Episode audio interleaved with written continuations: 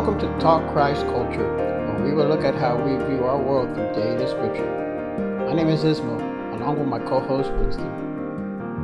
So, brother, when you're looking at French in a friend, when you are looking for a friend, I mean, how you establish a friendship first? Friendships I usually gathered, you know, most of the time we've gathered either friendships through uh, through a work, or um, you know, we grew up with somebody and they just became our friends uh, during time. But we usually, you know, friends. Uh, sometimes you just don't go out and you say you want to be my friend, and you no, you you develop some kind of relationship, either a working relationship or a playing relationship. If you were like on a sports team or something, uh, some some kind of something that brought you two together, to where you know you establish, you start establishing, getting to know each other. Before you know it, uh, you may become friends, you may not. I've been thinking lately about that relationship and also the title of friend. Sometimes we give away that title so lightly. Uh, for instance, now that we live in the social media world, where we have, uh, you ask people, hey, how many friends? Oh, I have 300 friends in Facebook. But people that you maybe probably don't know them, or you don't even know if they are the real person that they say that they are.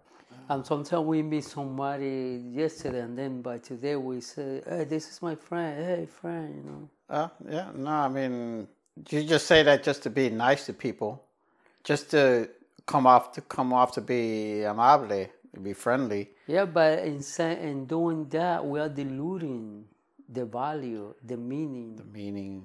Of, of that because a friend is somebody that know you hard, that somebody that you can trust, somebody that you can that you Confide feel in. comfortable. that you can confide in, and somebody who who you can be accountable to, or can help you be accountable as far as you know, uh, looking out for your well being.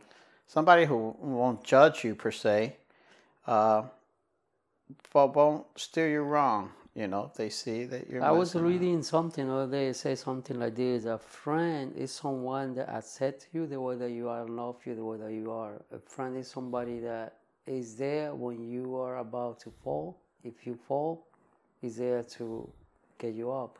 Also, in that same that you say, somebody that not only uh, see who you are now, but who you can be in the future. Someone that uh, doesn't only see you or means accept your wrongdoing, but also help you to become better.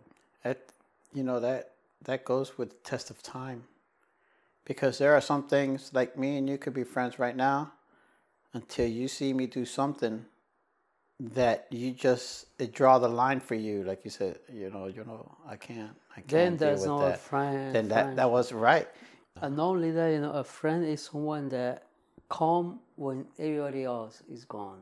Because that's when you know, they say that's why you know who your friend are when you have No, that- yeah, into that's that's trouble. what the, that's you what the saying trouble. is. You know, when your friend, you know where your friends are. When like if you were rich and you run out of money and all of a sudden, where where, where are your friends now? Oh, you messed it up. You messed, you know, you something wrong. You know, you did something wrong and you away. separated it you separated yourselves from them they they think they were they they, you know, they judge you too harshly. They think that you know or you judge them too harshly. That goes. you know that goes way, the other way you know. way. if i want to be honest and truthful with you i say you know winston you messed up. You may not like you may not like i told you that. I was trying to tell you being your friend but you may say you know what? No, i don't need your approval And, and again, that's not really friendship because you have to be willing to, when your friend, somebody that call you friend or you call friend, or see you doing something wrong that, you know, in love, try to make you, you know, do better. That's what what friendship is about. As a matter of fact, like you just said, it takes time. You have to work it out. You have to spend time with that person. It's like a, a marriage relation. It's the same thing with Jesus. You know, it, takes time to to develop that personal relationship with Jesus. And if we say, if we take uh, Christ our, our way, you know, the model to how to establish friendship. If you look in the Bible, he have a lot of followers, but it was like year and a half into ministry that he select 12 to be close to him. Year and a half. Then the, the night before he was crucified, he was with the 11 because at that point uh, Judah has gone to do what he had to do. But it was at that point that Jesus called the 11. I call you friend because you know I have told you everything that I heard from the Father. So a friend really is someone that know you hard and you can trust your secret. To three years, three years for Jesus to call these people friend. And now we met someone and tomorrow we're calling that person friend. We call them somebody we want to hang around, hang around with at that moment, or maybe on certain occasions. Those are acquaintances. The acquaintances. Uh, but to say that your friends, like you said, is the one that'll stick by you thick and thin. Plus, you have to do your research. I mean, the Bible, even in the Bible, is our guide for everything, not only for spiritual you know, matter, but also for daily life things. Like friendship in the Bible, talk about you know different kind of people that we have to stay away. If you read the Proverbs, you know, di- in dif- throughout different Proverbs, there, you know, there is a scripture that tell you uh, what kind of people to uh, stay away. The people who are, you know, uh, gossiper, they have uh, Yeah, you have uh, Proverbs twenty nineteen. Uh, Yeah, I guess the people who gossip likes to gossip. and you know they don't they don't hold secret. They go around and tell you stuff. You have to be to stay away with that. And that's other type of person too. That uh, what is the next one? There- there- There's a, a Proverbs 22 and 24 that tells you about temperamental people, violent people. Yeah, that, you know, you cannot become a friend with somebody like that because that person going to take you into a trouble. I mean, you hang around with somebody that is, you know, always uh, changing, you know, the mood. That's like that's like my cousin. My, my cousin, he's quick. He is quick to to to get angry. He thinks takes everything personal, and he be he'll get you into a fight real quick without you even without you even knowing.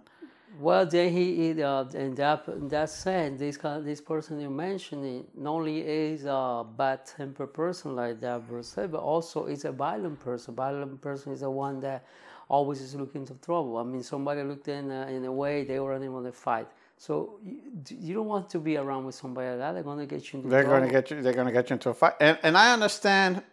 I understand it to a point. He because he was in the Marine Corps. He was in the Navy also, and in the Navy he was in uh, an MA one, which is like a a, a cop. and then also, he was in the Navy as a, as a reserve doing that, but his full time job was a correction officer in in New York. You can imagine what kind of people he had to deal with. So he's always Yeah, but that for his profession, but as a personal level to establish. I mean, but y- y- we cannot hang around people there because we easily can get into an issue that we don't want, and we're gonna regret. Like Oh, uh, know, into a fight, we got hurt, or the police call, you go to jail. You know, we gotta be careful who we select to be. I mean, it, it's nothing wrong with you know spend time with people. I, I'm not saying that we have to reject people or not talk to people. I'm saying is to call somebody friend. Right. We have to be careful. And there's another scripture there. What is the next one? uh, there's another one, uh, being with people who are rebels. People who don't they, they don't obey, obey the law. They don't obey the law. They just want to break the rules. They want to walk their walk to their beat of their own drum. And then what say. what what's going to be the end consequence for that? It'd be the same thing as the first one prior to you're going to end up being in trouble and hang around. And and those and, people are hard to correct because they don't listen to you either. and unfortunately, you kn- you know what the saying goes. Uh, I can tell who you are by the people you hang around with. Yep. Unfortunately, you get labeled that same label just because of the people you hang around with, which Yeah, is a in Spanish, uh, dime con quien anda y te diré quién eres. Basically the same thing. the same the same thing. Yes. Birds of a feather flock together. And what is the next one there? Uh, we have uh, in Proverbs 28, we have uh, uh, bad administrators. Oh, gluttonous um, and, and people who are not good steward. I mean, those people going to go to um, financial trouble. You hang around with people like that, you're going to be em- ha- embarrass us all the time because you invite them to a, so to your family to somebody else, and these people they they just gonna glutton, and that as a matter of fact that's a sin. In the Bible, call that a sin, and you want to be you know in a situation where you feel bad and you know embarrassed about somebody that is always you know they don't know how to uh, manage their finance. They they are they're gonna get you in trouble because they all gonna ask you for for money. They only get you into stuff that you don't want to get, and they're gonna still take all your food. and if you take them out to the beach, they'll have what they call alligator arms. You know the alligator arms where they, they, they can't reach for the bill. They, they, they pick up the tab that's the alligator arm. and the next one is Uh, oh, this is this is I've been known to be, been one like this, promis, promiscuous. The ones that like to be too flirty, that always think they're papi chulo. They want to go and hang out with the women, or if they're a girl, they want to, you know, they want to and be popular with you the mar- guys If and you flirt. marry, they're gonna get you in trouble. Oh, that well, yeah. So you don't you don't want to call those kind of people, you know, a friend, and, and also you know, they can also be into pornography, into that. They're going to drag, drag you into something you don't want to do because, uh, uh, you know, we have to be careful who we call friend. And I think there's another one there, right? There's uh, one more that I have on Proverbs 13. The ones that are mentally, uh, I don't say mentally challenged as far as, you know, They, they don't have, have no reason. They, they are not They're wise. just right. They're not. They're not wise. Let's put it that way. They're not wise, either to the world or to anything else. They just seem like they're lost. Yeah, and they those kind of those kind of people ca- cannot give a good advice. I mean, they're gonna take you to the wrong to the wrong path because they, you, you want a friend like, like my mom used to tell us. My mother used to tell us that you hang around with people that can add to yourself, no take away. I mean, people who can build you up. Get Uh, better, hanging better around yourself. Yeah. and better yourself. Hanging around with people like that, they don't they don't have no reason. They they, they don't they don't know how to make the right judgment. And they bring you down. and sometimes, you know, you want to be the good person and try. A lot of people will say, "Well, I want to bring them up," and sometimes, uh, you know, that that's not an easy. I always easy, uh, told people this: if you are take one person like on top, you're on top of the table, and I'm on the bottom, you know, on the floor. It's easy for me to take you down than you to pull me up. So it's hard. That's why, yeah, we're gonna, you know, talk to people. We're gonna be, you know, uh, decent to people. We're gonna be uh, conscious about other people. We want to accept people, but that doesn't mean they have to be eh, to enter with us in that sacred. Because for me, a friendship is something sacred. That's something that we have to give the meaning back to that relationship. There's the same relationship of friendship that have uh, David with Jonathan, Jesus with Lazarus, Martha, Mary, and then Jesus with the disciple.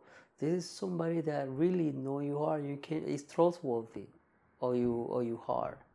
So we need to bring the value back to that title and don't just give it so lightly like that. And you- you would think that, uh, and there are, I guess, a few, but you would think that you, we could be friends with most of the members in, in your own church. As a matter of fact, I just have, I, have, I got news for you. You know, sadly, those five type of people are in church because the church is a hospital. It's a you know we are all sinners, and the same five type of people that doesn't limit it to uh, non-Christian people. We have people like that struggling with this kind of issue in church. And yeah, we brother we're watched by the same blood with Jesus, but Jesus have a lot of follower, but he only called this, you know, apostle twelve. He only called friend three, uh, twelve, and as a of twelve, he have an inner circle. John, Peter, and James. Out of the twelve, those three were closer to him. When we see the when he went to the mountain and they saw him being glorified, it was only Peter, John, and James. Is one of them 12 Judas in there was two? Uh, when he called them friend, no. He At that point, Judah has gone out to do what he had to do. Okay. That's a scripture inside of John 13 when he, he say, I don't call you servant anymore because the servant doesn't know what the master does. But now I call you friend because I have, you know everything that the Father had told me, I had told you. So that's why I call you friend now. So because they know his heart. So we need we need to be careful, and I'm, I'm I encourage people out there listening to us because especially if you have young uh, teenager, children, young adult, it's easy for our you know children, young children to call anybody friend. So just use this as a teaching for them that it's not that title shouldn't be given that lightly. Um, we need to understand that this is a sacred relationship. We don't we don't need Instagram or Facebook to find friends. We have uh, our church brothers and sisters that we can call friends, and friends who understand what what, what we're walking in. Um, yeah, if we do that, if we, if we develop establish, it, it needs to take time to really call somebody a friend. I mean, just try the person, start a relationship, spend time with that person, just you know, see and study the person. Then you know, as time go by, you can see if this is somebody that really you want to really establish a friendship relation. Speaking of friends, you know where you can find friends?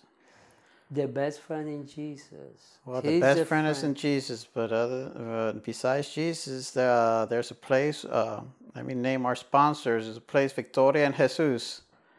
Uh, it's a church located at 800 Northwest 102 Avenue in Pembroke Pines that has Spanish services on Sundays at 2 o'clock in the afternoon and Wednesday night Bible study starting at 7.30. And they are located at the uh, southwest corner of Johnson and Penn Avenue. And their phone number? 786-401-2442. Well, I appreciate the talk and definitely uh, those listening. Just before we leave, I want to finish my, my talk if you haven't made Jesus your friend, today is a good day to do it. He's a faithful friend. He will never forsake you, never leave you, never will disappoint you. He's a friend of friends. Take Jesus as your friend, and you will never it. Amen, brother. Thanks for listening. Please subscribe to our podcast and share with those family and friends who might benefit spiritually. Email us with questions at talkchristculture at gmail.com. Until next time.